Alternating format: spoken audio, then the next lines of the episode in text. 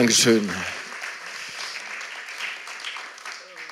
Wir sind, oder wir freuen uns einfach, dass wir mal wieder hier sein können. Jetzt mache ich das, das kann man kurz mal noch wegmachen, äh, bevor es losgeht. Das letzte Mal waren wir bei euch am 27. Februar.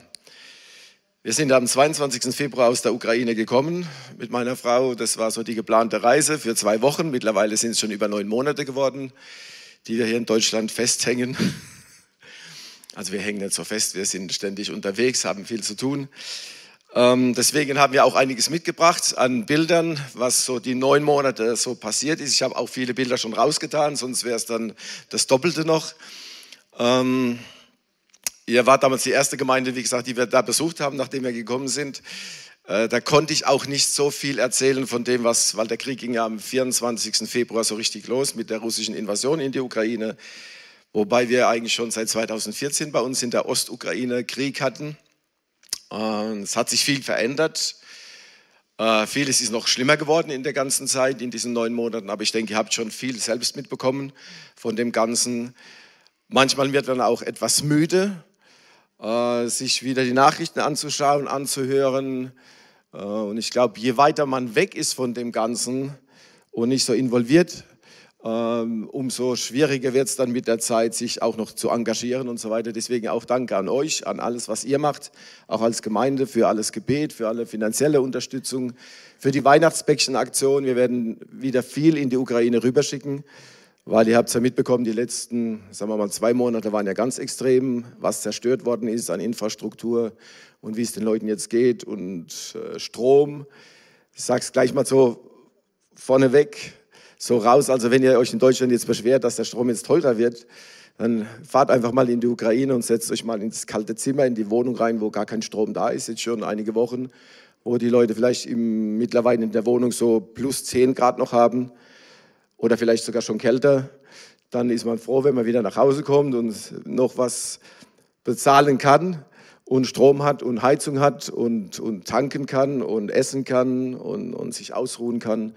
Ich glaube, das ist dann wieder alles ganz, ganz relativ, wenn man sich das Ganze anschaut, wie es anderen Menschen geht, auch in anderen Ländern. Natürlich, ich berichte über die Ukraine, weil wir, wie gesagt, dort eigentlich 23 Jahre gelebt haben und gedient haben als Pastor mit meiner Frau. Die Kids waren ja damals auch klein, als wir rüber sind, ganz klein. Die Jessica war ein halbes Jahr, sieben Monate und die kamen zweieinhalb. Und jetzt sind sie beide erwachsen. Die kamen, hat ja zwei Kinder. Aber das seht ihr dann auch noch in den Bildern. Also es hat sich viel, viel, viel verändert. Äh, wir verändern uns auch. Manches verändert sich zum Guten. Es ist ja so, manches verändert sich nicht immer zum Guten, aber ich glaube, mit Gottes Hilfe, wenn wir auf ihn vertrauen, kann sich noch vieles zum Guten verändern. Ähm, jetzt mache ich einfach mal weiter mit den Bildern. Werde einige Bilder auch überspringen, weil es nicht unbedingt alles äh, gezeigt werden muss, aber wenn wir das Ding jetzt mal starten können wäre das gar nicht schlecht. Ich hoffe, dass ich dann auch von hier vorne noch weiterklicken kann. Also wie gesagt, es ging ja vor äh, fast neun Jahren schon los bei uns in der Ostukraine, dann die Annexion, äh, Krim wurde annexiert und mittlerweile sind es ja Millionen von Menschen, die geflüchtet sind in der Ukraine als interne Flüchtlinge. Das hat man ja auch in den letzten Jahren mehr gelernt, diese, diese Ausdrücke. Und dann die Menschen, die ins Ausland geflüchtet sind. Äh, so viel ich weiß, in Deutschland sind es mittlerweile auch ungefähr um die eine Million ukrainische Flüchtlinge in Polen noch über 1,5 Millionen, also die ganzen Länder so um die Ukraine herum, außer in den Osten natürlich. Da sind sehr wenig hingeflüchtet nach Russland, äh, weil da gab es auch nicht viel zu flüchten darüber eigentlich. Äh, getrennte Familien, zerstörte Häuser, Infrastruktur. Ja, ich habe es schon geahnt, dass es von hier vorne nicht so gut geht. Ja, ich habe es schon eingeschaltet. Aber irgendwas blinkt da gerade noch, was eigentlich nicht blinken sollte. Irgendwas blinkt da oben. Was nicht, das irgendwie hat er keinen Empfang anscheinend, schätze ich mal. Jetzt könnte sein, dass was geht. Äh, geht nicht so ganz. Gucken wir nochmal. Ja, musst du halt von hinten klicken wahrscheinlich. Wird halt viel zum Klicken sein. Ich habe einfach am Anfang äh, ein paar Bilder, drei Bilder, glaube ich, reingemacht, äh, was jetzt so aktuell ist oder die ganze Zeit, ja, diese Flüchtlinge, äh, besonders Mütter mit Kindern, die auch nach Deutschland gekommen sind. Klick einfach weiter von, von hinten. So ein gepanzertes Fahrzeug, das irgendwo in der Gegend rumliegt. Machen wir es doch mal aus und nochmal an. Äh, das war, glaube ich, in Vinica, als, als Raketen eingeschlagen sind. Also das gibt es ja mittlerweile in der ganzen Ukraine, wo in den Großstädten oder gerade wo so Infrastruktur und äh, alles ist, aber wo man eigentlich gar nicht weiß, was das soll. Ja. Äh, große äh, Wohngebäude, Hochhäuser, wo, wo, Menschen wohnen, also die gar nichts mit Militär und so zu tun haben, sind ja die letzten zwei, drei Monate ständig beschossen worden, zerstört worden. Und äh, ich frage mich auch immer, wie macht es die Leute eigentlich? Die laufen dann draußen wieder rum, ja, und dann fliegt ja eine Rakete irgendwo, das siehst du in einigen hundert Metern Höhe, fliegt über die Stadt und du weißt schon ungefähr, von wo sie kommt, wo sie hinfliegt. Die wissen mittlerweile alle schon, wie es klingt, was das ist für eine Rakete oder was, für, was da noch für eine Drohne rumfliegt. Äh, das bedeutet, die haben eigentlich das schon richtig in, intus, also schon richtig drin. Die leben mit dem Krieg. Ja. Nach neun Monaten Krieg ist es halt so, du lebst mit dem Krieg. Ich habe in meinem Smartphone auch das Programm drin, äh, wo dann immer Luftwarnung kommt von Kiew, wo ja unsere Tochter mit Familie wohnt eigentlich. Und dann kriegst du jedes Mal die Nachricht, wenn wieder Luftwarnung ist, wenn irgendwas wieder losgeht, wenn wieder aus Weißrussland oder irgendwoher noch aus Russland oder aus dem besetzten Gebiet Raketen wieder losfliegen oder die, die Bomber wieder hochgegangen sind, um was abzuschießen. Und, und so geht es den Leuten halt ständig. Dann kommen die Sirenen wieder. Und ich glaube, das wissen vielleicht nur noch die, die ganz, ganz alte Generation, die dann den Zweiten Weltkrieg noch mitgemacht haben, ja, was Sirenen bedeuten, wenn du das jeden Tag hast. Oder wenn du immer die Angst hast wieder, was kommt jetzt wieder, wo geht es jetzt wieder los? Und so geht es den Menschen eigentlich dort. Äh, okay, jetzt gucken wir mal. Das Problem ist halt nur, dass vielleicht jemand im Weg sitzt. Genau so ist es. Ähm, also ihr müsst von hinten dann weiterklicken. Kurz, für was wir beten. Am, ganz am Schluss kommen noch zwei äh, Folien noch, noch mit dem, für was wir konkret auch beten können. Ähm, ich habe es noch mal ein bisschen korrigiert, gerade gestern. 32 von 92 Gemeinden funktionieren zurzeit nicht mehr. Das bedeutet, die Pastoren sind irgendwo, äh, mussten fliehen mit ihren Familien, die Gemeindeglieder auch, teilweise auch die Gebäude zerstört. Ähm, ich bin ja auch Regionalleiter gewesen, eigentlich für 25 Gemeinden dort in der Ostukraine. Von meinen Gemeinden sind, glaube ich, noch acht, die funktionieren, die sich noch irgendwie versammeln zum Gottesdienst. Die anderen sind alle verstreut auf der ganzen Welt. Äh, ich habe mittlerweile, glaube ich, zwei Pastoren, die sind in Amerika, fünf Pastoren, die sind hier in Deutschland mit, mit Familie. Also so, so geht es halt vielen Menschen. Einfach weitermachen. Klick einfach von hinten, weil von vorne geht es halt nicht. Bringt ja nichts, wenn ich drauf drücke und es passiert nichts. Äh, ja, du musst dich hochhalten, oder was? Nicht gerade so optimal. Ähm, also machen wir weiter. Das war 13. Juli. Also ich habe ich gerade gar nichts gemacht, gell? Das ist das Kinderheim gewesen oder das Gebäude von unserem Kinderheim in Slawiansk. Ähm, das wurde das zweite Mal zerstört schon. Äh, und so sind halt viele Gebäude jetzt auch zerstört. Mach einfach weiter. Ein Gemeindegebäude in Liman, das ist 25 Kilometer von unserer Stadt, Slawiansk, wurde zerstört. Jetzt seht ihr auch, wie es innen aussieht im nächsten Bild. Also, aber wir sind jetzt schon wieder dabei. Wir haben gesagt, das Gebäude ist trotzdem noch so weit intakt, dass wir es wieder aufbauen wollen. Jetzt wird halt das Dach irgendwie mal mit Folie zugedeckt, die Fenster mit so Spanplatten zugemacht, äh, damit das Gebäude wenigstens den Winter äh, überlebt und dann im Frühling was gemacht werden kann. Einfach weitermachen. Jetzt habe ich einfach ein paar Bilder reingemacht von dem, was unsere Pastoren dort, in, besonders im Kriegsgebiet machen, in Kharkov zum Beispiel, die Millionenstadt im Nordosten der Ukraine, äh, Kiew und natürlich der ganze Südosten. Ja, das sind das ist einer unserer Pastoren, aber das kann ich jetzt noch, glaube ich. Das Klicken von hier, genau, das ist der Dimitri aus meiner Region. In Kharkov sind die. Die sind dort geblieben, die ganzen neun Monate, obwohl die Stadt eigentlich fast jeden Tag beschossen worden ist. Und haben gesagt, wir bleiben hier, wir helfen den Menschen dort. Kannst du weitermachen, es kommen noch ein paar Bilder. Das gehört auch dazu. Ja, also das ist ganz, ganz wichtig für uns auch. Wir wollen nicht nur den Menschen körperlich irgendwie helfen, Unterstützung geben, also mit Lebensmitteln, Kleidung und so weiter, sondern auch mit dem Wort Gottes äh, Gottesdienste machen. Das war auch vor ein paar Wochen gerade, seht ihr auch ein bisschen Schnee schon. Jetzt bleibt mal hier kurz auch, weil ich muss wieder klicken. Das ist noch, äh, das ist der Wladislav, Pastor aus Kharkov, aus einer meiner Gemeinden. Das wird halt so gemacht, auch wenn es kalt ist draußen, Gitarre in die Hand, werden ein paar christliche Lieder gesungen, eine Kurzpredigt und dann dürfen sie ihre Lebensmittelpakete abholen. Weil wir sagen halt, es ist schon wichtig, dass sie auch das Wort Gottes hören, das Evangelium, die gute Botschaft, sonst würden sie halt nur kommen, Lebensmittelpaket schnell genommen und wieder fort. Und wir glauben ja dran, dass es um die Ewigkeit eigentlich geht, um das ewige Leben, nicht nur um das Leben hier auf der Erde. Deswegen sage ich, das sind meine Heroes, die, die Menschen, unsere Pastoren, die dort an der Frontlinie sind oder direkt im Kriegsgebiet, die sich eigentlich jeden Tag um die Menschen kümmern, brauchen viel Unterstützung. Äh, kommen noch ein paar Bilder, ich sage es gleich mal dazu. Brennholz ist jetzt ganz, ganz aktuell. Also wir versuchen jetzt im Moment so viel Finanzen rüberzubringen, äh, zu schicken in die Ukraine. Das ist zum Beispiel eine Schwester aus meiner Gemeinde in Slawiansk. Haben wir aus Amerika von Freunden Geld bekommen. Ich habe das vermittelt, dass sie es rüberschicken und sie sich dann Brennholz kaufen konnten für einige Leute aus der Gemeinde. Kannst du weiterklicken? Das sind so selbst äh, so, so Holzöfen, also für, für Holz die man so einstellt, irgendwo das Rohr raus, Loch in die Wand gemacht, Rohr rausgeführt und dann wird halt geheizt. Weil es ist immer noch besser, auch wenn es ein bisschen qualmt, als wenn man dann erfriert in der Wohnung.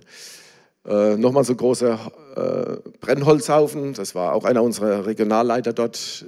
Wir haben jetzt Geld auch überwiesen, wieder über den Samariterdienst und an die ganzen Regio Regionen. Ich hätte mir gewünscht natürlich, dass es zehnmal mehr gewesen wäre, äh, weil mit dem zehnmal mehr hätten wir viel, viel mehr machen können.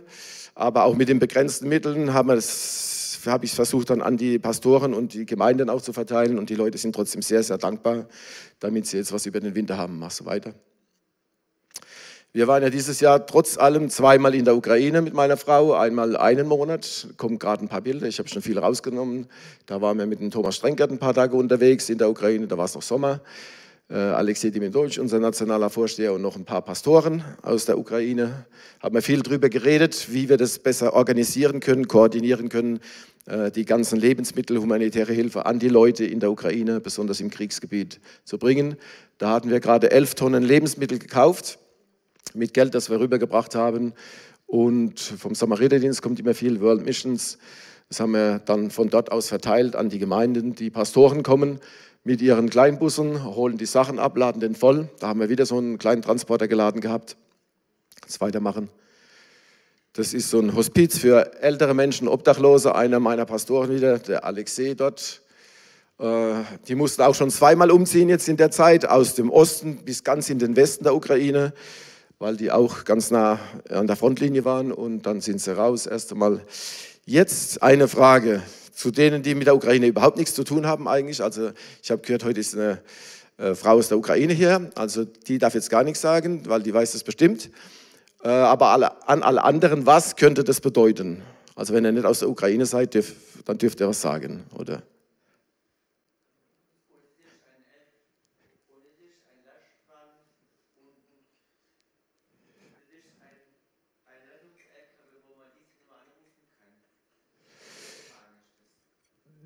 Nicht ganz.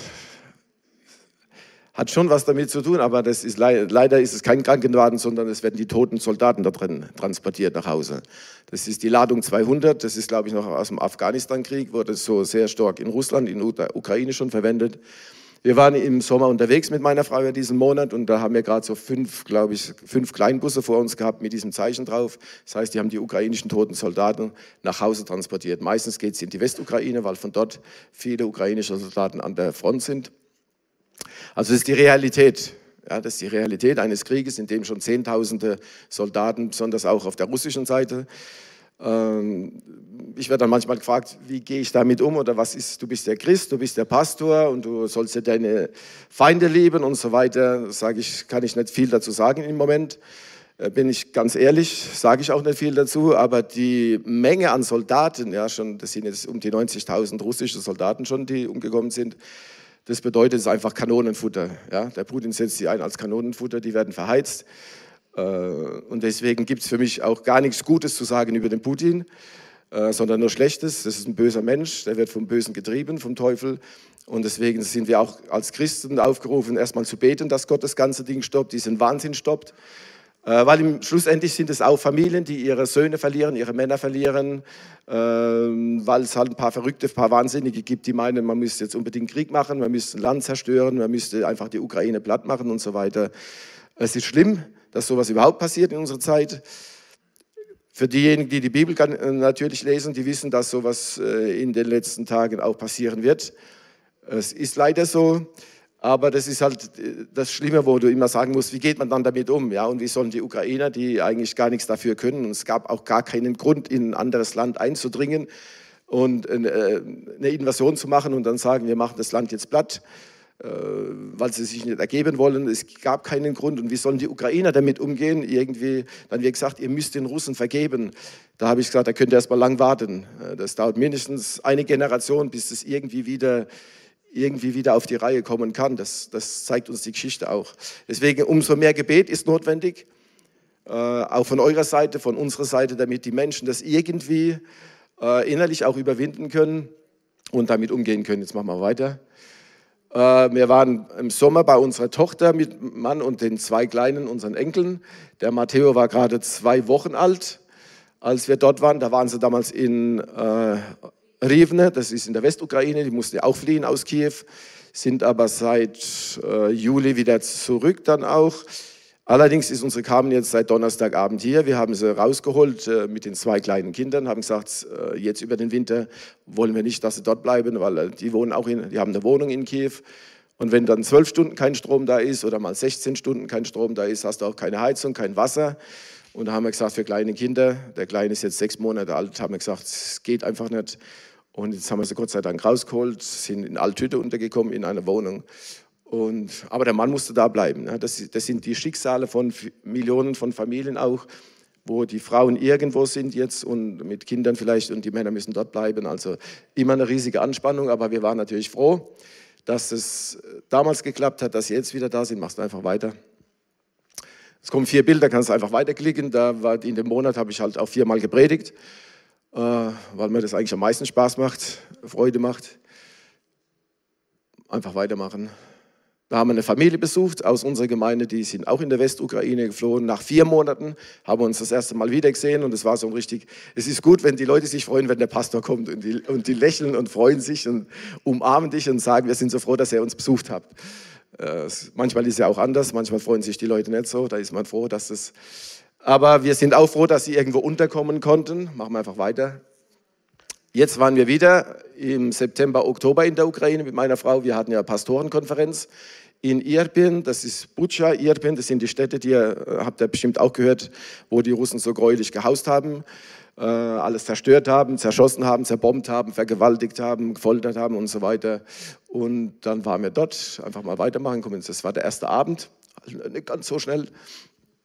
Äh, ganz mal, genau.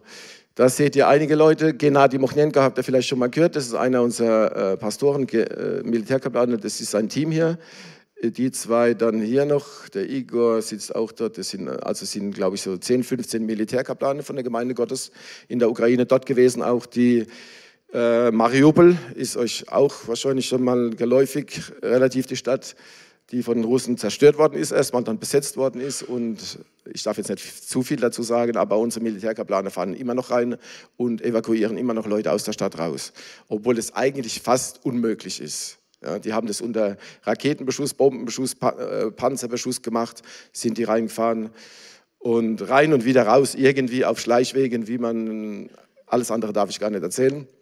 Machen wir weiter.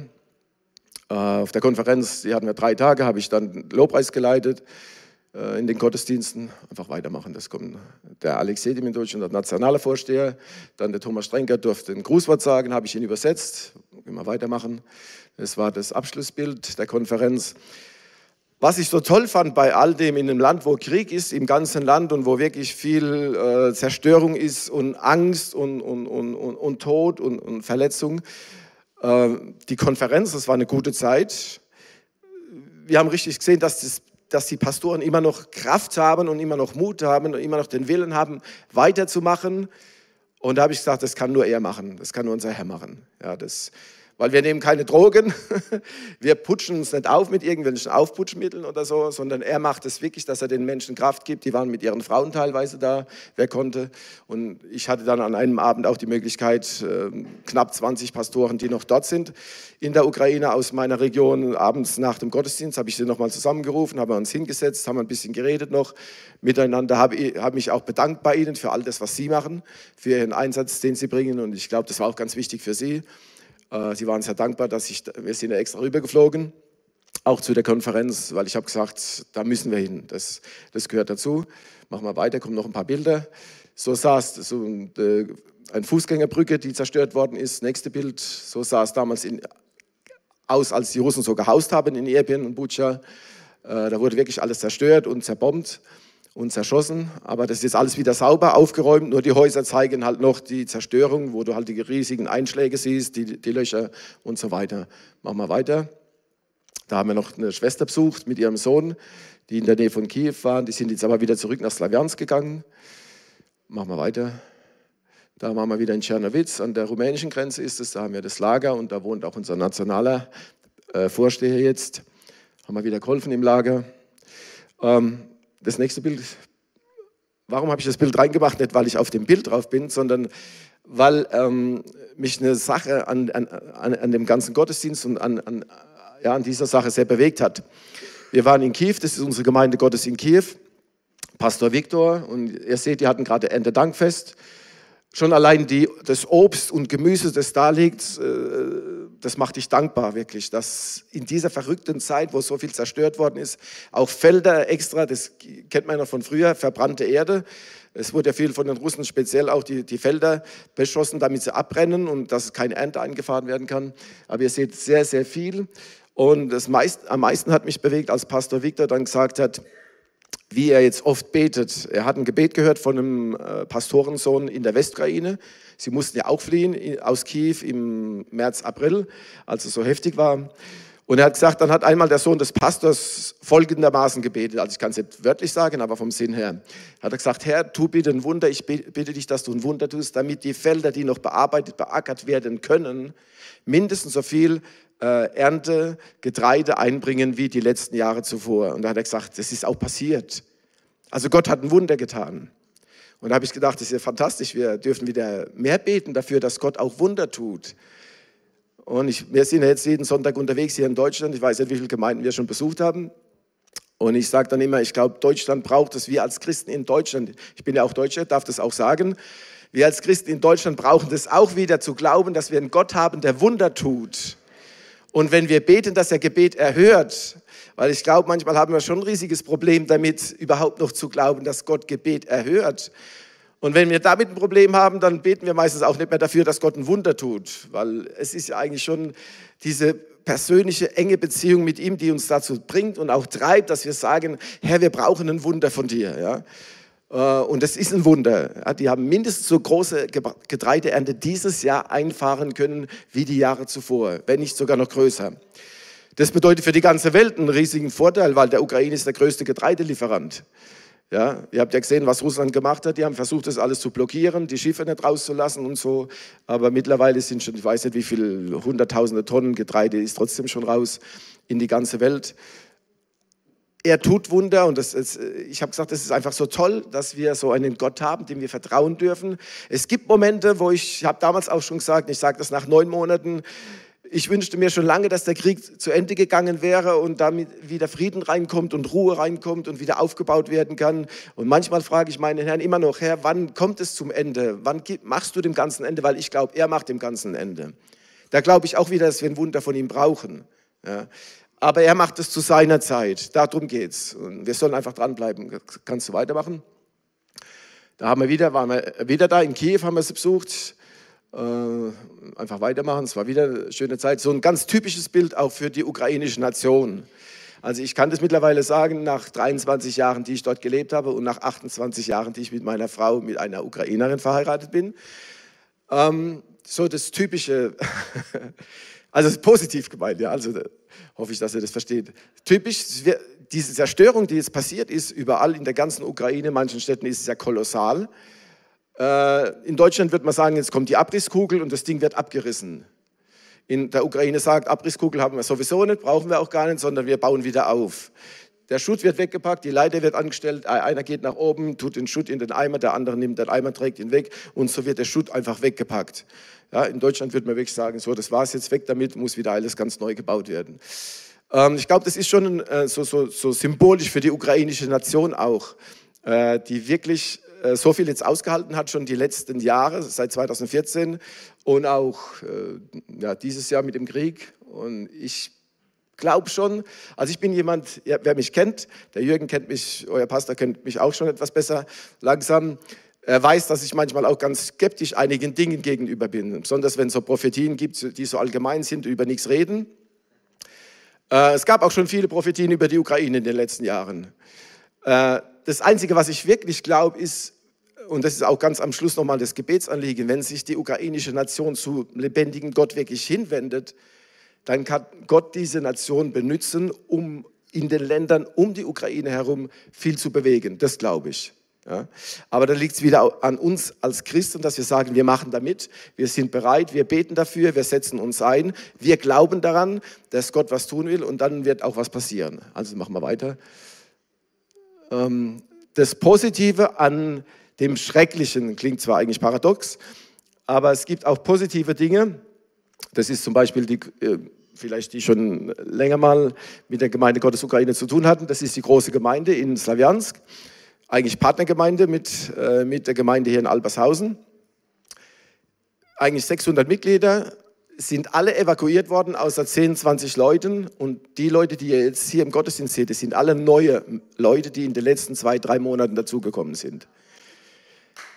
Ja, das sind wir haben so 250 bis 350 Gottesdienstbesucher regelmäßig jetzt, ähm, weil das ist ja genau das, was unser Gott dann macht. Die Menschen haben Angst, sie haben Angst um ihr Leben, haben eigentlich nichts, wo es weitergeht, wie sieht die Zukunft aus. Und dann gibt es halt ein paar, ich sage es in Anführungszeichen, verrückte Christen, die halt dort bleiben, wie der Pastor Jure zum Beispiel, der einzige Pastor, der dort geblieben ist in der ganzen Zeit von der großen Gemeinde und der sich jetzt um die Leute kümmert. Er ist der Pastor für die Menschen dort. Ja? Und die, die Tür war offen der Gemeinde. Das, wenn er noch gegangen wäre, wäre die Tür zu gewesen. Und da sage ich, das ist genau der Moment, wo wir auch ganz gut zuhören müssen, was unser Gott will.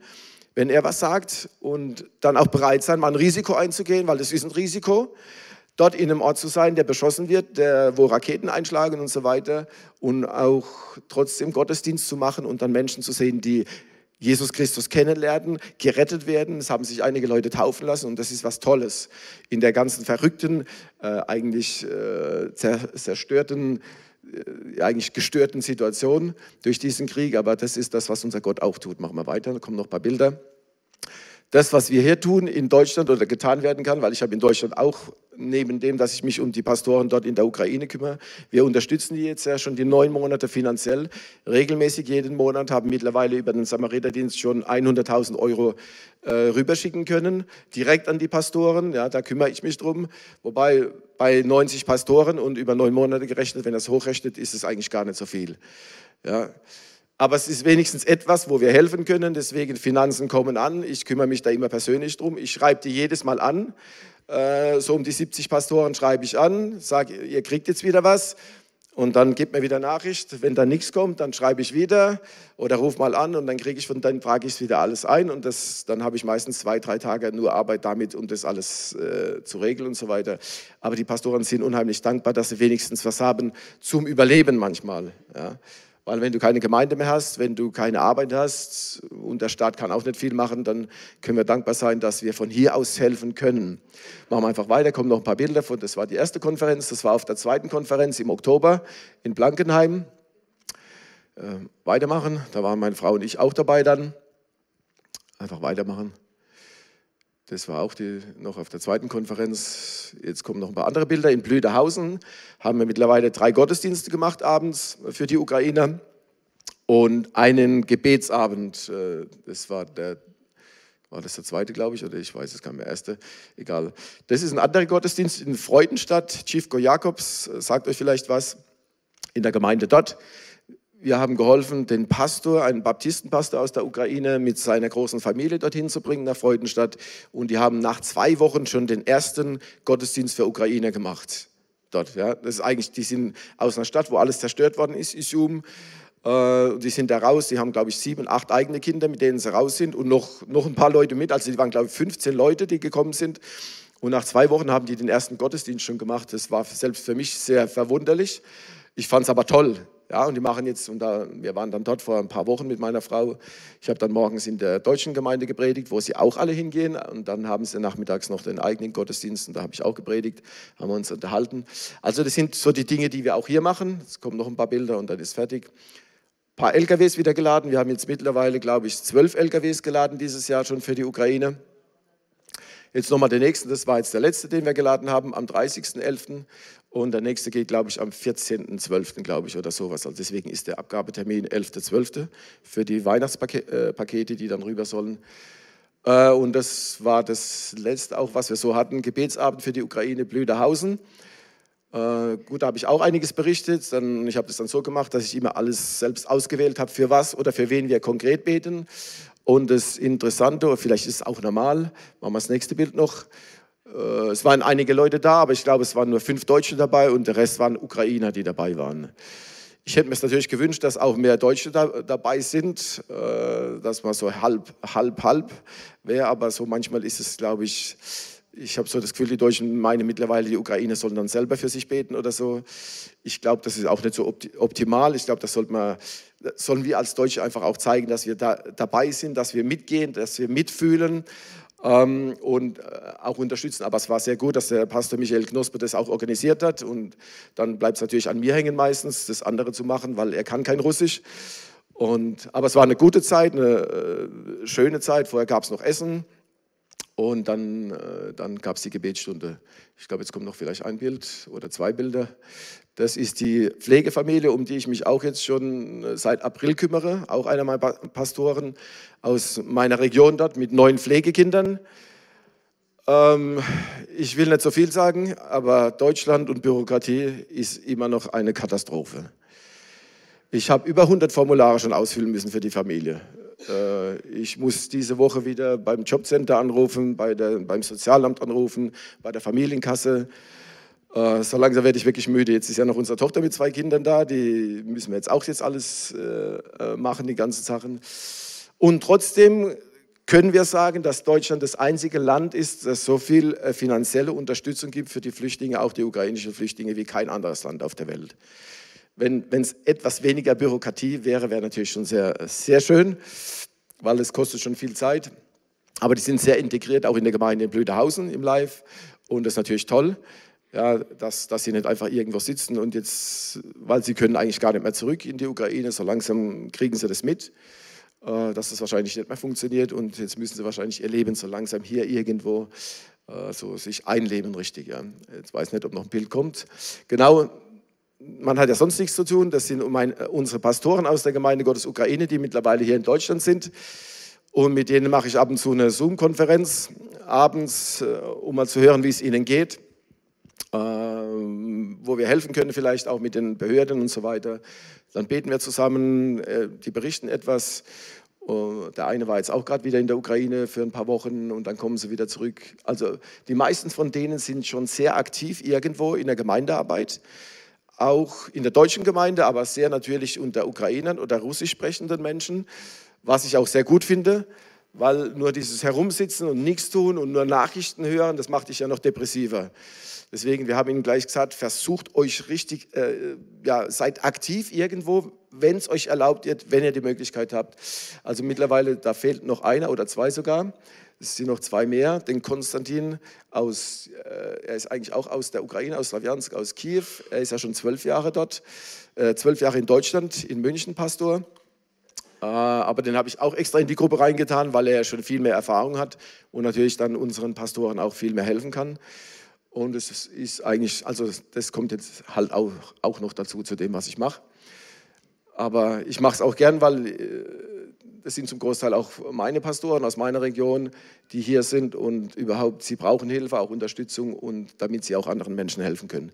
Ich glaube, das war das letzte Bild. Äh, okay, noch zwei Folien kommen. Wir beten für Frieden, dass Russland gestoppt wird, dass Gott eingreift und ein Wunder tut. Und jetzt das nächste noch, dass die Ukraine frei wird von der russischen Unterdrückung, Besetzung und dass das ukrainische Volk sich als Nation zu dem lebendigen Gott hinwendet. Wenn ihr auf einiges vergesst, den letzten Punkt nicht vergessen, weil das ist, glaube ich, sowas, was wirklich viel verändern kann. Übrigens, das könnt ihr auch mal für Deutschland wieder beten. Weil Deutschland, also die Ukraine hat den Krieg nicht mehr verdient als wie Deutschland, hundertprozentig, das kann ich euch sagen. Äh, ich glaube, Deutschland hätte viel mehr wieder einen Krieg verdient als wie die Ukraine äh, bei dem Gottlosen, was hier in der Gesellschaft alles so passiert. Jetzt werde ich wieder ganz direkt. Ich habe den euren Pastor auch gefragt, wie direkt darf ich sein? Ähm, ich bin ja auch Deutscher, deswegen erlaube ich mir das auch zu sagen. Ja, Deutschland ist auch in meinem Herzen und das, was ich hier so mitkriege, jetzt komme ich auch zur Predigt. Ähm, also stellt euch noch ein bisschen auf. Ich mache jetzt keine Kurzpredigt wie damals. Das letzte Mal habe ich sieben Minuten gepredigt, das mache ich heute nicht. Ähm, also ein bisschen mehr Zeit äh, brauche ich schon noch, weil es gibt was, was mich ganz stark beschäftigt. Und ich weiß nicht mal, Mario, ähm, danke für das, was du gesagt hast, weil ich bin jetzt mittlerweile immer so, ich habe ja einige Predigten, die ich predigen kann, äh, nach, nach so vielen Jahren auch in der Ukraine und so. Also du kannst eigentlich immer aussuchen, dann mal wieder eine neue Predigt dazu. Und ich bin jetzt in den letzten Sonntagen immer so, selbst noch im Gottesdienst oder vorher, und sage ich ja, okay, wo, wo soll es lang gehen? Und das war jetzt die letzten drei Male so, dass jedes Mal in der Einleitung irgendwas kommt, wo ich dann ganz genau weiß, okay, passt. Nämlich als das Licht kam, das Lichtsein, äh, da habe ich wieder gewusst, welche Predigt heute dran ist. Ähm, also deswegen, und das wird etwas aufrüttelnd sein für uns heute. Ich werde mich auch da aufrütteln und euch, hoffe ich, oder ich lasse es Gottes Geist machen. Wie er euch aufrüttelt, ist mir egal. Er macht das sowieso, wie er es will. Äh, wenn er mich dazu gebrauchen kann, ist es auch gut.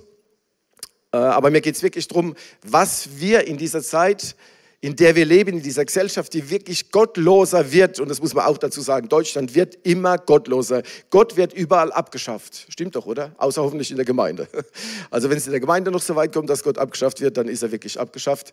Nur dann wird Gott auch was abschaffen äh, dann kriegt äh, Deutschland noch riesigere Probleme. Ich glaube, das wollen wir alle auch nicht unbedingt.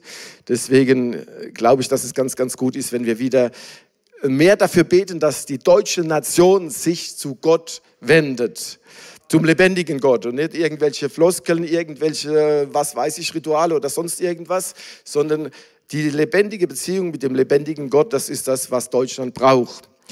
Ähm, deswegen, es gibt so ein Wort, das klingt auch etwas komisch, gesellschaftskonform. Es kam mir irgendwann mal in den Kopf und habe ich gedacht, aber das passt richtig gut. Äh, wie gehen wir als Christen mit dem um, wer wir in der Gesellschaft sind? Und leider muss ich sagen, dass in dieser Zeit, in der so viel Wert auf Toleranz und Liberalismus gelegt wird, die Gemeinde auch nicht unbedingt so die Leuchte ist, in dem, wer sie eigentlich sein soll und darf in der Gesellschaft.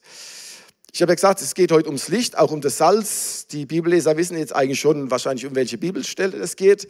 Aber das ist ganz, ganz wichtig in dieser Zeit, in der wir leben. Wir sind herausgefordert als Christen, die Werte zu vertreten, die Gott in seinem Wort vertritt, nicht konform mit der Gesellschaft zu sein.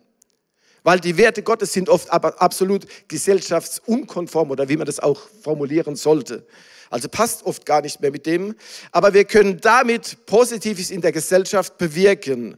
Und nicht mit der Aussage, die ich immer wieder höre, auch in Deutschland, Hauptsache Sie lassen uns in Ruhe und wir lassen sie, uns, wir lassen sie in Ruhe. So nach dem Motto, was in der Gesellschaft abgeht. Die sollen halt machen, was sie wollen. Hauptsache Sie lassen uns in Ruhe. Und ich glaube, das ist der größte Fehler, den wir als Christen machen können, wenn wir diese Haltung haben haben wir in Deutschland leider schon mindestens 30 Jahre mittlerweile und das Resultat sehen wir heute, was in der Gesellschaft alles passiert, wie gottlos das alles geworden ist und wie gottloser das Ganze wird. Es wird immer dunkler dadurch. Wo Gottlosigkeit ist, ist Dunkelheit. Aber genau das war ja das auch, was der Mario gezeigt hat. Das Licht, wenn es erstmal verborgen ist, sieht man es nicht besonders gut. Deswegen unsere unser Auftrag heute in der Gesellschaft in Deutschland ist es, Jesu Licht leuchten zu lassen. Und jetzt dürft ihr alle dazu mal ganz laut Amen sagen. Weil sonst bin ich am Schluss ganz enttäuscht, wenn überhaupt niemand Amen sagt, dann denke ich, habe ich wieder was Falsches gepredigt. Oder sind alle eingeschlafen, weiß ich auch nicht. Ich hoffe nicht. Auf jeden Fall. Jetzt kommen wir auch gleich zu der Bibelstelle, weil die ist ganz, ganz wichtig. Die wird uns richtig aufrütteln und wird uns mal zeigen, was wir, wer wir eigentlich sind in unserer Berufung als Christen. Weil manchmal ist es so, dann kommt gleich Matthäus 28, 19, 20 und so, ja, der große Missionsauftrag oder Missionsbefehl oder wie ihr das auch immer nennen wollt. Und dann wird gesagt, ja, wir haben ja jemand, wollten, wolltet ihr heute sowieso noch machen, jemand auch in die Mission noch äh, begleiten, sozusagen. Und dann wird gesagt, ja, wir haben ja jemand da und dann gibt es ja den Ebi noch und dann gibt es auch andere, aber eigentlich gibt es einen ganz anderen Auftrag für jeden von uns, den uns Jesus Christus auch selbst ins, in dem Wort hier gibt. Welche Aufgabe wir in der Gesellschaft haben, hier in Deutschland, ihr hier in Albershausen, in der Umgebung, wo auch immer ihr wohnt. Und deswegen möchte ich einfach, dass das lebendige Wort Gottes uns richtig mal aufrüttelt und unseren Fokus wieder einstellt. Ja, das ist ja bei der Kamera auch so, wenn du so ein, wenn du so ein äh, so eine ganz normale hast, angemacht und dann Autofokus, dann geht es, aber wenn du noch das kleine Ding da vorne drauf hast, das Stativ, und dann muss es drauf und dann muss man das vielleicht noch von Hand manuell einstellen, da muss man das schon gut machen, damit auch ein gutes Bild rauskommt. Und ich habe das Gefühl, das will unser Gott auch mit uns machen, heute wieder diesen Fokus einstellen, damit wieder was Gutes dabei rauskommt. Übrigens, Licht ist ja auch gut, wir haben den zweiten Advent heute, passt richtig gut dazu, auch zu dem Licht. Das Licht Gottes soll scheinen in dieser Welt. Und nicht nur hier in der Gemeinde, wo dann die Kerzen alle angezündet sind, so schön und die Lichterketten noch hängen. Und auch an den Häusern, wenn man so äh, jetzt durch die Städte fährt, auch durch die Dörfer, schöne Lichterketten, Weihnachtsbäume schön geschmückt und so weiter, ist alles toll. Aber dieses Licht wird wieder ausgemacht irgendwann. Und Gottes Licht ist ein ewiges Licht, das Menschenleben verändern kann. Darum geht es. Und wo dann ewiges reinkommt. Deswegen lasst uns mal zusammen Wort Gottes äh, öffnen jetzt. Ähm, äh, das Evangelium, Matthäus Evangelium Kapitel 5, die Verse 13 bis 16. Evang äh, Matthäus Evangelium Kapitel 5, Verse 13 bis 16. Wer weiß, was vorher kommt? Aber das wisst ihr bestimmt alle, aber das ist ganz, ganz wichtig. Was kommt in Kapitel 5 von Matthäus vor, bevor dieser Abschnitt über das Salz und das Licht kommt? Die Seligpreisigen. Warum ist das so wichtig? Ich habe das mir extra nur mal ganz kurz angeschaut, aber das ist schon genug, wenn ihr euch die Seligpreisungen anschaut. Das fängt an mit dem Himmelreich und endet mit dem Himmelreich. Das bedeutet, unserem Gott geht es schlussendlich nicht um diese Erde. Diese Erde wird nicht ewig bestehen, aber es gibt einen Ort, der ewig ist und wo wir sein dürfen als Menschen, wenn wir an Jesus Christus glauben, das ewige Leben haben. Darum geht es ihm schlussendlich und damit es auch andere Menschen kennenlernen, damit andere Menschen Jesus Christus persönlich kennenlernen, dürfen wir Salz und Licht in dieser Welt sein. Und die Formulierung ist etwas äh, moderner auch bei mir, glaube ich, die Übersetzung, aber das ist trotzdem egal weil es zeigt uns mal, wie konkret dieser Auftrag an uns heute ist. Wenn noch jemand hier ist heute Morgen im Gottesdienst, der damit vielleicht nicht so viel anfangen kann oder sagt, ich bin erst auf dem Weg, bin vielleicht ein paar Mal gekommen auch in die Gemeinde, mir gefällt sie ja und auch wenn ich die Predigt höre und den Lobpreis und so ist alles schön. Aber das ist auch so ein Aufruf an diese Personen, mal drüber nachzudenken, ob es nicht gut wäre, den Schritt wirklich zu wagen und sagen, Mensch, wenn es diesen Jesus wirklich gibt, wenn das alles stimmt, was er für mich getan hat, dass er ans Kreuz gegangen ist und dann haben wir Weihnachten ist immer die schöne Geschichte von dem Jesus in, dem, in der Krippe und so weiter. Ja, aber das geht ja weiter, das geht bis zum Kreuz und dann geht es noch in den Himmel und dann lebt er und jetzt ist er da und jetzt ist er hier heute, um uns allen wieder was zu geben, uns zu segnen, uns zu helfen. Und deswegen ganz besonders auch für die, die den Schritt vielleicht noch nicht gewagt haben, wagt diesen Schritt mit Jesus, ihn persönlich kennenzulernen und dann auch Salz und Licht zu werden für andere Menschen, ihnen diese gute Botschaft zu bringen. Aber jetzt lesen wir mal das Wort Gottes. Ich habe schon viel gesagt.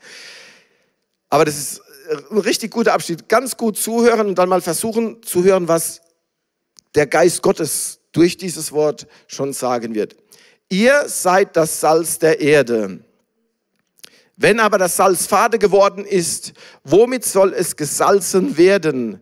Es taugt zu nichts mehr, als hinausgeworfen und von den Menschen zertreten zu werden. Ihr seid das Licht der Welt. Eine Stadt, die oben auf einem Berg liegt, kann nicht verborgen sein. Man zündet auch nicht eine Lampe an und setzt sie unter den Scheffel, sondern auf das Lampengestell und sie leuchtet allen, die im Hause sind. So soll euer Licht leuchten vor den Menschen, damit sie eure guten Werke sehen und euren Vater, der in den Himmeln ist, verherrlichen. In der älteren Übersetzung steht dann, glaube ich, und euren himmlischen Vater preisen. Aber das ist ganz egal. Es geht um eine Sache. Schlussendlich ist alles, der ist unser Gott im Fokus. Und wenn wir das verstehen, dann dürfen wir so leben, wie es Jesus Christus hier beschrieben hat oder dieser Aufruf an uns als Christen. Ich werde jetzt nicht mehr viel darauf eingehen, was noch vorher war oder sonstiges. Mal kurz was zum Salz. Jetzt gehen wir einfach mal auf den Text ein, weil der Text, äh, ich finde einfach toll. Also in diesem Text steht weder drin, ihr werdet irgendwann das Salz der Erde sein oder ich bin ja sowieso das Salz und ihr seid nur irgendwie irgendwas daran an mir. Jesus Christus hat gesagt, ihr seid das Salz der Erde. Und wenn ihr das euch mal gut, ich sage es mal so richtig, reinzieht, dann haut es auch richtig rein. Weil dann ist es nicht so, ich schiebe das ab auf den Pastor oder auf irgendjemand aus der Gemeindeleitung oder sonst irgendjemand oder vielleicht noch irgendjemand anderes, sondern das betrifft es jeden von uns. Ihr, du bist das Salz der Erde. Habt ihr da überhaupt schon mal drüber nachgedacht? Ich weiß, dass viele Christen darüber noch nie nachgedacht haben. Weil es wird immer auf jemand anderes abgeschoben, weil es ist viel, viel einfacher, als zu sagen, wenn Jesus Christus sagt, du bist Salz der Erde, dann hast du einen konkreten Auftrag. Weil Salz bedeutet für mich Wahrheit. Diese Erde, diese Gesellschaft muss mit der Wahrheit gesalzen werden, wieder geschmackvoller gemacht werden, weil das ganze Geschmacklose, was in der Gesellschaft abgeht heutzutage, da wird es dir manchmal richtig übel. Also mir geht es auf jeden Fall so. Ich glaube euch auch. Und das bedeutet, wir können was Gutes in diese Gesellschaft hineinbringen, wenn wir Salz sind. Aber dazu müssen wir erstmal selbst gesalzen werden. Wie werden wir gesalzen? Wort Gottes. Wer liest noch die Bibel überhaupt? Ich frage es jetzt gar nicht. Das kann euer Pastor dann machen, wenn er will. Lest ihr jeden Tag überhaupt die Bibel? Ich weiß, dass es in manchen Gemeinden dann so ist, wenn du die Frage stellen würdest, dann geht vielleicht 10% noch der Hände hoch. Dann fragt man nach einer Woche, dann gehen ein paar mehr, Hände hoch. Dann fragst du nach einem Monat, dann gehen noch ein paar Hände hoch. Und wenn man dann fragt, wir hatten im letzten halben Jahr die Bibel äh, gelesen, dann geht, gehen noch ein paar Hände hoch. Und, dann, und wer liest die Bibel überhaupt nicht mehr? Die Hände gehen natürlich nicht hoch, aber die müssten normalerweise auch noch hochgehen. Wir werden nie selber Salz sein, wenn wir uns nicht von Gottes Wort salzen lassen.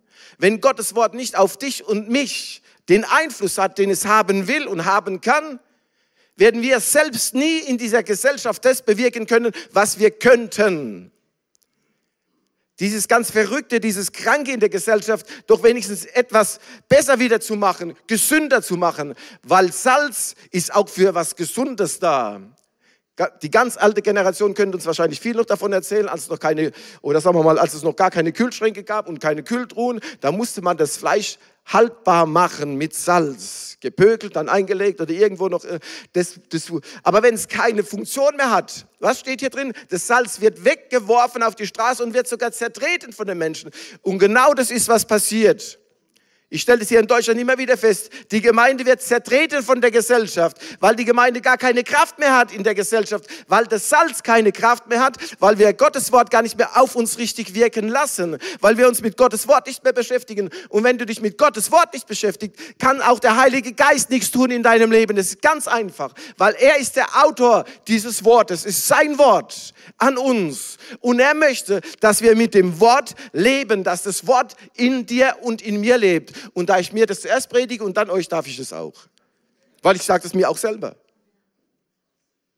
Sein Wort soll in mir leben und in dir.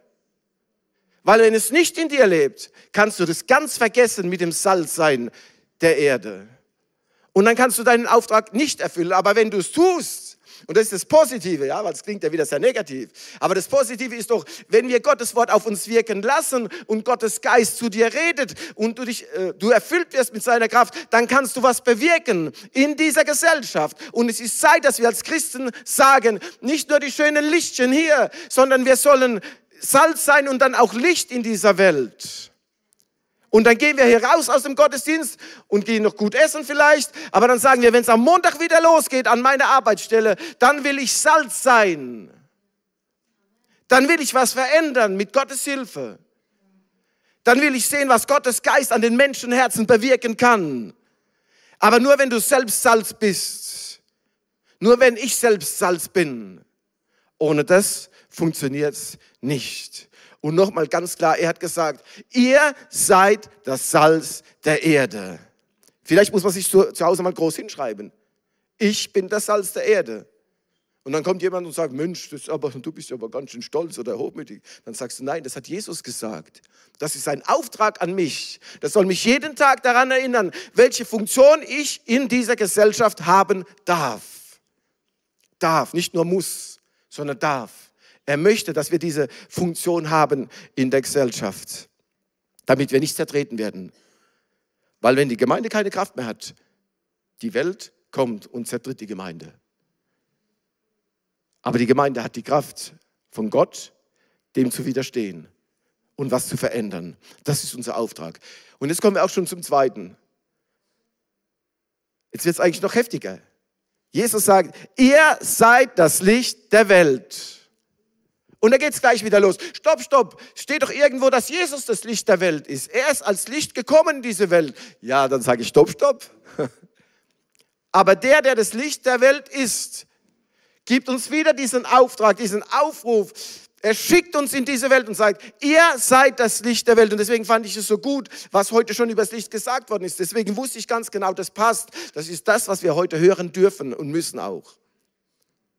Weil es geht uns nicht nur um die schönen Kerzen und das sonst irgendwas. Und es ist toll, ich finde es gut. Aber wenn wir herausgehen aus dem Gottesdienst, in die Dunkelheit, wo viele Menschen depressiv sind, wo es vielen Menschen richtig schlecht geht, wo viele Menschen, viele Familien kaputt sind. Wenn da kein Licht reinkommt, dann bleibt es weiter dunkel. Aber da, wo Jesus hinkommt, wo seine Liebe hinkommt, da wird es heller. Das haben wir doch selber erlebt. Jeder von uns, der heute hier bewusst sitzt im Gottesdienst, hat es selber irgendwann mal erlebt. Und deswegen können wir sagen, Herr, ich möchte diesen Auftrag annehmen von dir. Licht der Welt zu sein. Mit was? Mit unserem Verhalten. Wie verhalten wir uns? Selbst in der Gemeinde. Ich sage es nochmal, so ganz am Anfang war das, glaube ich, das erste Mal, im Februar war das noch gar nicht so, aber jetzt kann man schon mehr darüber sagen. Als dann Corona kam, 2020, und diese zwei Jahre, die haben so viel bloßgelegt in den Gemeinden wie man schlecht miteinander umgegangen ist und da war gar kein Licht oft da. Masken ja oder nein, dann ging es schon richtig los. Da hat man sich schon richtig angefeindet. Als dann noch das Impfen kam, die Impfgegner, die Impfbefürworter, dann, dann, die, die haben sich ja bald verprügelt schon. In Gemeinden. Gemeinden sind gespalten worden dadurch. Welches Licht wollen wir in die Gesellschaft reintragen, wenn es bei uns gar kein Licht gibt? Wo wirkt Gottes Geist dann überhaupt noch in uns? Und das sage ich mir jetzt wieder und euch. Wo ist unser Licht? Wer sieht dieses Licht? Oder sehen wir es nur selber und meinen, was, was für ein Licht? Und alle anderen schauen dich an und denken, na, das ist aber richtig dunkel bei dir.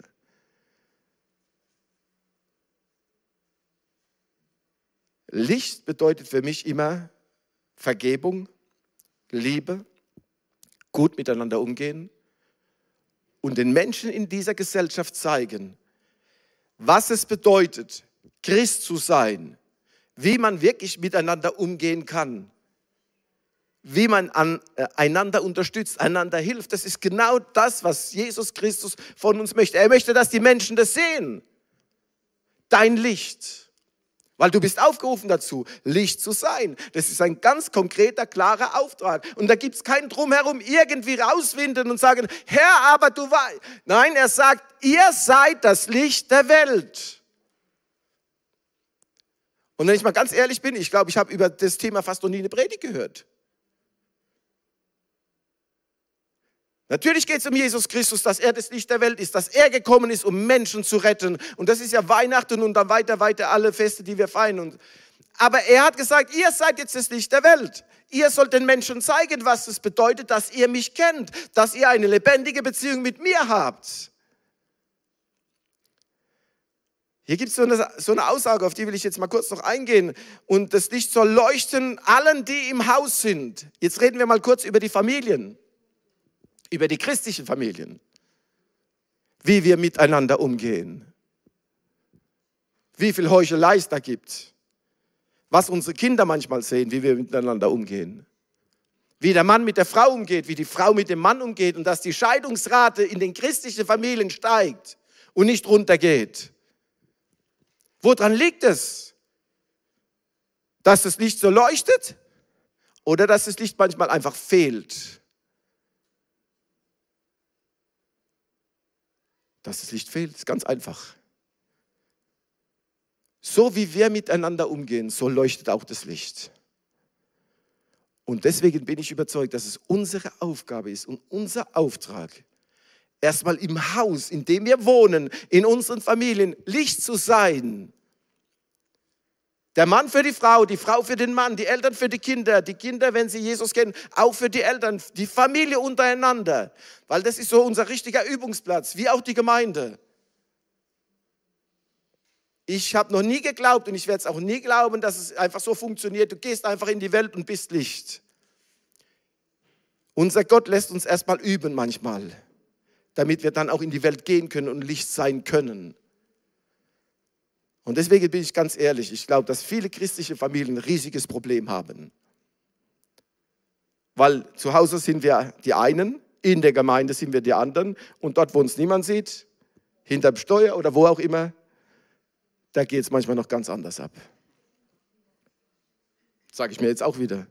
Also ich muss mich am Steuer manchmal richtig an, am Riemen reißen. Aber er möchte, dass wir Licht sind. Er will, dass in diese Welt, in diese dunkle Welt das Licht wieder richtig hineinkommt und wieder leuchtet.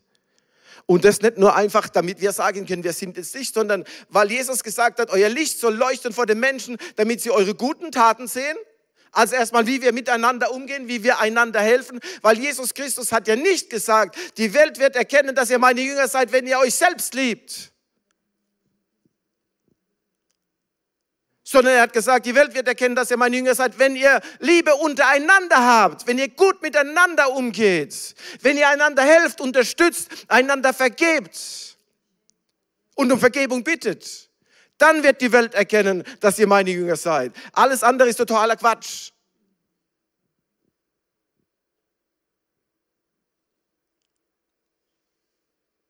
Und schlussendlich soll es unseren Vater im Himmel verherrlichen. Vielleicht habt ihr gedacht, ich predige heute eine Adventspredigt. Hat schon viel mit Licht zu tun.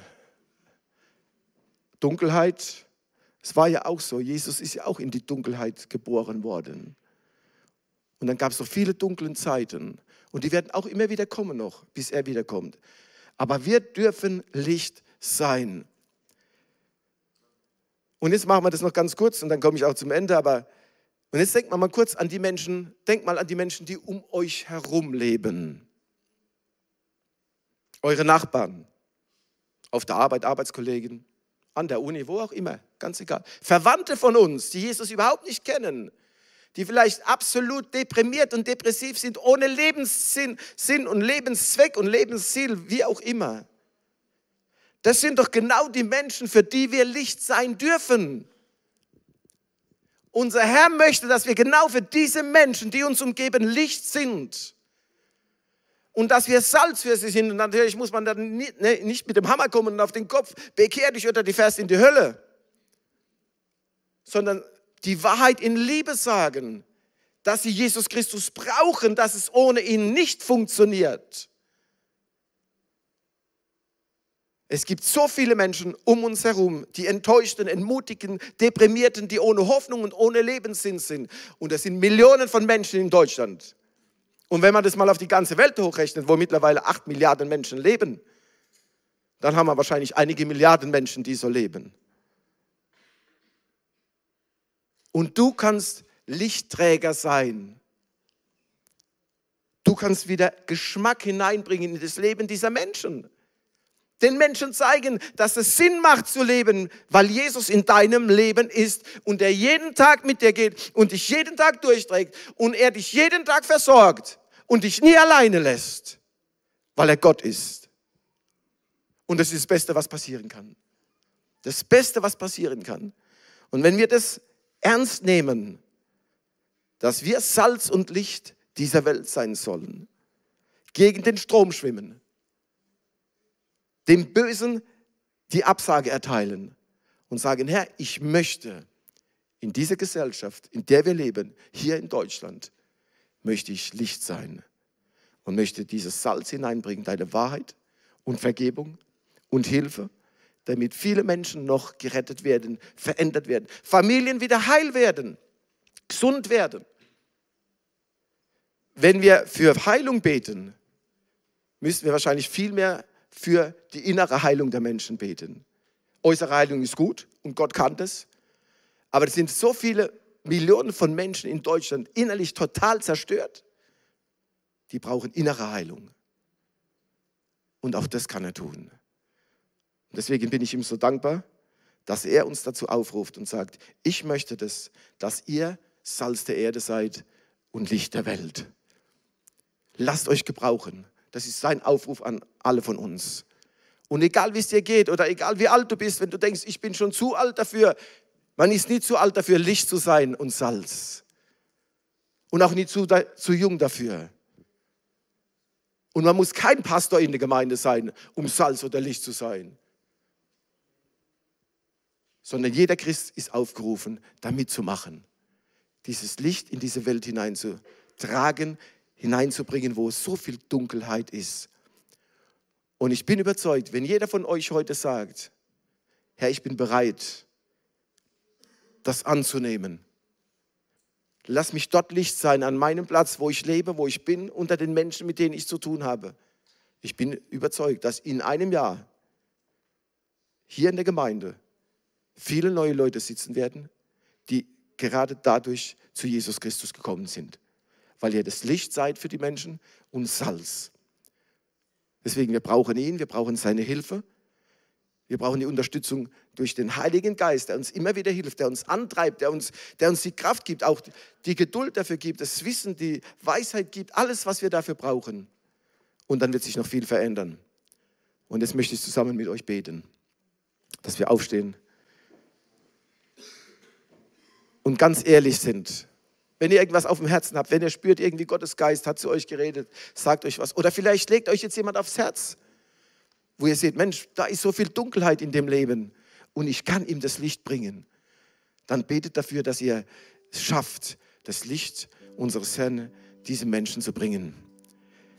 Himmlischer Vater, wir, wir danken dir für deinen Sohn, der Licht für uns geworden ist.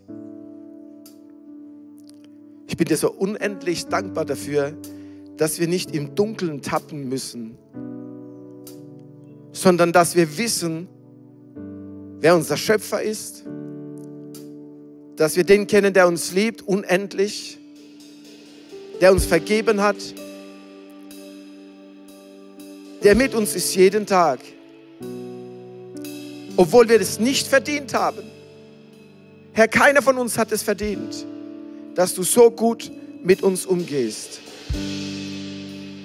Aber ich bin überzeugt, dass du heute zu vielen von uns geredet hast und auch zu mir wieder. Dass wir das ernst nehmen und sagen, Herr, wie kann ich Salz der Erde sein? Wie kann ich in dieser Gesellschaft was zum Positiven verändern? Wie, wo kommt die Kraft her? Gib mir die Kraft her, damit ich was positiv verändern kann. Und Herr, wo, wo ist das Licht in unserem Leben? Vielleicht gibt es Dinge, Herr, in meinem Leben oder in dem Leben von jemand hier, die es einfach gar nicht zulassen, dass das Licht überhaupt noch leuchtet. Weil Sünde da ist, falsches Verhalten, falsche Gedanken, falsche Dinge, die wir tun. Aber du möchtest, dass wir Licht sind in dieser Welt. Deswegen bitte ich dich, nimm du alles hinweg, räum du alles raus aus unserem Leben, was hindert, Licht zu sein. Weil du möchtest, dass wir in dieser trostlosen, dunklen Welt für dich leuchten. Du möchtest, dass unsere Nachbarn, die vielleicht schon jahrelang, mit denen wir jahrelang Tür an Tür leben und die immer noch depressiv sind oder was auch immer, ohne Leben sind, dass endlich dieses Licht zu ihnen kommt. oder an der Arbeitsstelle oder in der Schule oder an der Uni oder wo auch immer unsere Verwandten, die dich. Herr, es gibt so viele Menschen um uns herum, die dich brauchen, die dieses Licht sehen sollen und aus der Dunkelheit rauskommen, frei werden von ihren Sünden, von ihren Gebundenheiten und neue Menschen werden in Jesus Christus. Deswegen gebrauche uns dazu, damit wir deinen Willen tun, damit wir Salz der Erde sind und Licht der Welt. Und eins, um eins bitte ich noch, Herr, du bist die ewige Stromquelle, die ewige Lichtquelle. Hilf du uns, dass wir immer an dieser Lichtquelle bleiben, damit wir aus deinem Licht schöpfen können und jeden Tag für dich leuchten können. Und ich danke dir, dass du mit uns gehst, dass du uns helfen wirst dabei, dass dein Licht durch uns leuchten wird, weil du es so möchtest. Und wenn wir dir heute wieder Ja gesagt haben, dann wirst du es tun. Du wirst uns benutzen, damit wir für dich leuchten und Salz der Erde sind. Wir danken dir, wir beten dich an und sind so froh, dass du unser Begleiter bist. In Jesu Namen. Amen.